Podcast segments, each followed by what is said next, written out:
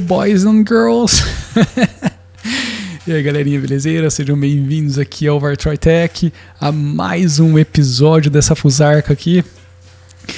Pô, velho, mais um vídeo. É o quinto seguido. Mesma roupa, mesma sequência. No final das contas, eu decidi gravar cinco para já começar a próxima semana com um pouco mais de calmaria, né? Porque voltar ao batente não vai ser tão simples assim. Parece ser fácil ficar vindo aqui gravar episódio atrás de episódio pra vocês, mas não é não, tá? Tem que gostar muito de vocês. Mas é isso. É, hoje eu quero dar sequência aí a, ao Roqueiro do Neon, né? O episódio anterior, onde eu comentei, comentei, comentei sobre os aprendizados e tal. E gostaria de trazer para vocês um trechinho do material novo que eu estou trabalhando. Isso já é, contando aí com aquele lance que eu tinha comentado do, de todo o aprendizado em cima do Orif. Espero que vocês tenham curtido o, o que eu mostrei para vocês do Orif.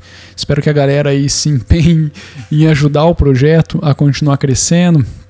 É, logo, logo eu venho aqui falar para vocês sobre como as coisas acontecerão no sentido de ajuda, se alguém quiser. É, mas enfim, esse trampo aqui ele vai sair em 2020, vai começar a ser publicado em 2020. Esse que eu vou mostrar um trechinho aqui agora.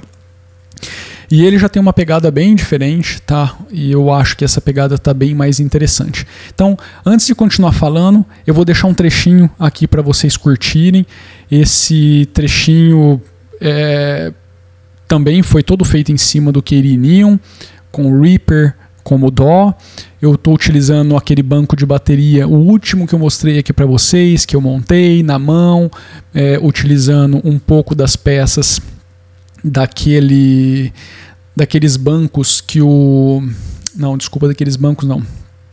Eu deixei no último vídeo dois links é, um era do SM Drums, se eu não me engano. Eu não me recordo exatamente o nome dos, dos sites, mas são dois kits gratuitos, estão disponíveis lá no site dos caras. Eu montei isso daí na mão, dei, um, dei uma brincada.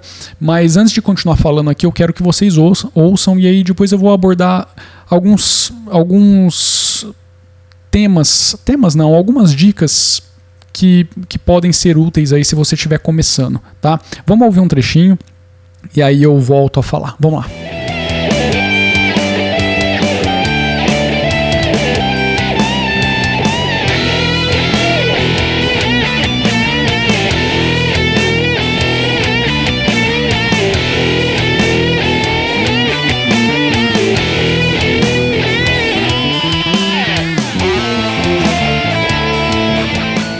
Bom, ouviram, tá? Só um trechinho, tá? Só para dar aquele gostinho. E eu gostaria que vocês comentassem, tá? Realmente deixassem aí nos comentários o que, que vocês acharam. De repente, até mesmo fazendo um comparativo com o que vocês já ouviram ali do What If.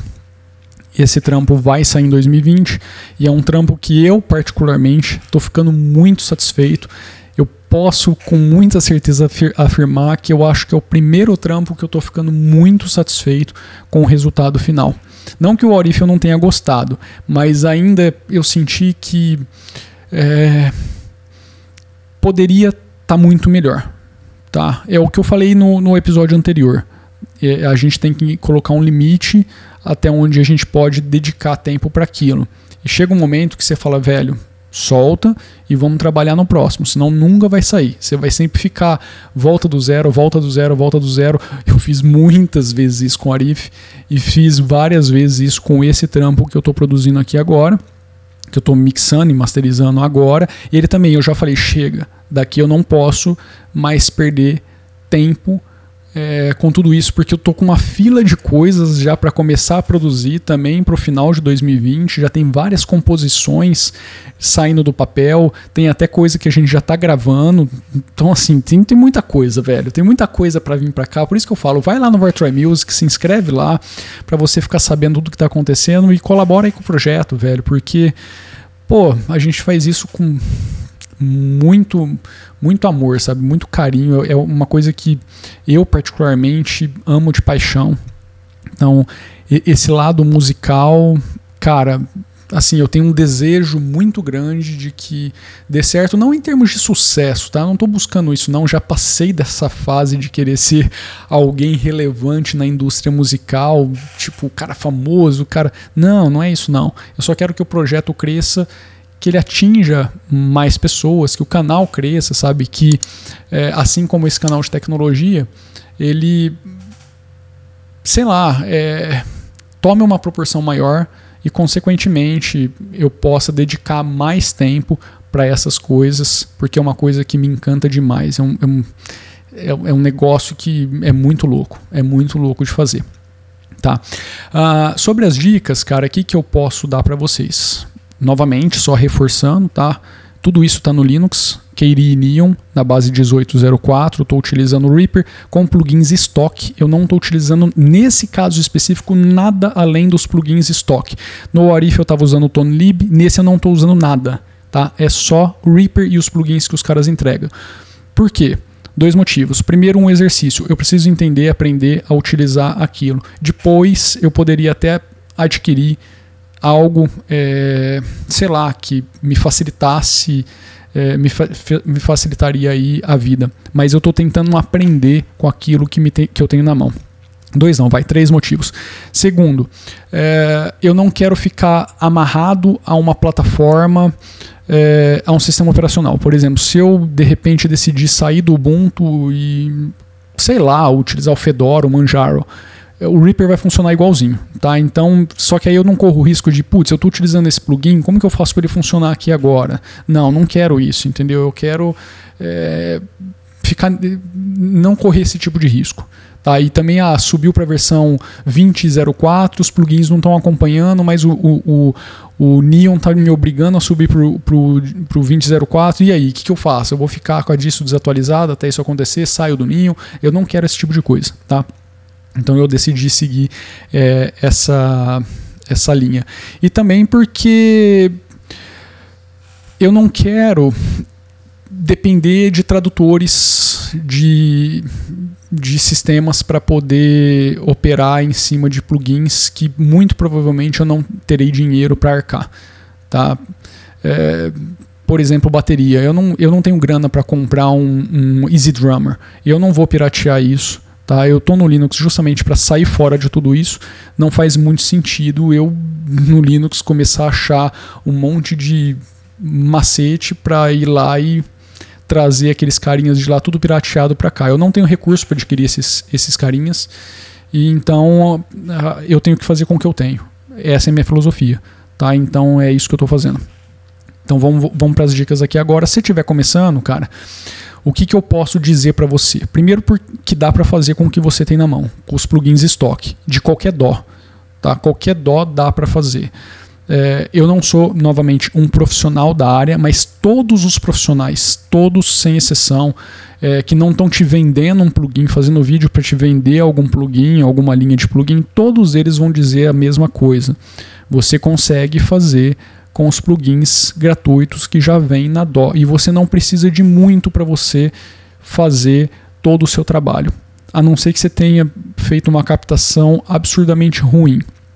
Dica número 1 um é essa, tá? Você não precisa sair procurando plugins de terceiros para poder criar e produzir música, não precisa. Número 2, a captação importa demais em todo o processo. Então, quanto melhor for a sua captação de som, Tá? Quanto melhor for a entrada, menos ruído no volume bonitinho, vocal o mais afinado possível.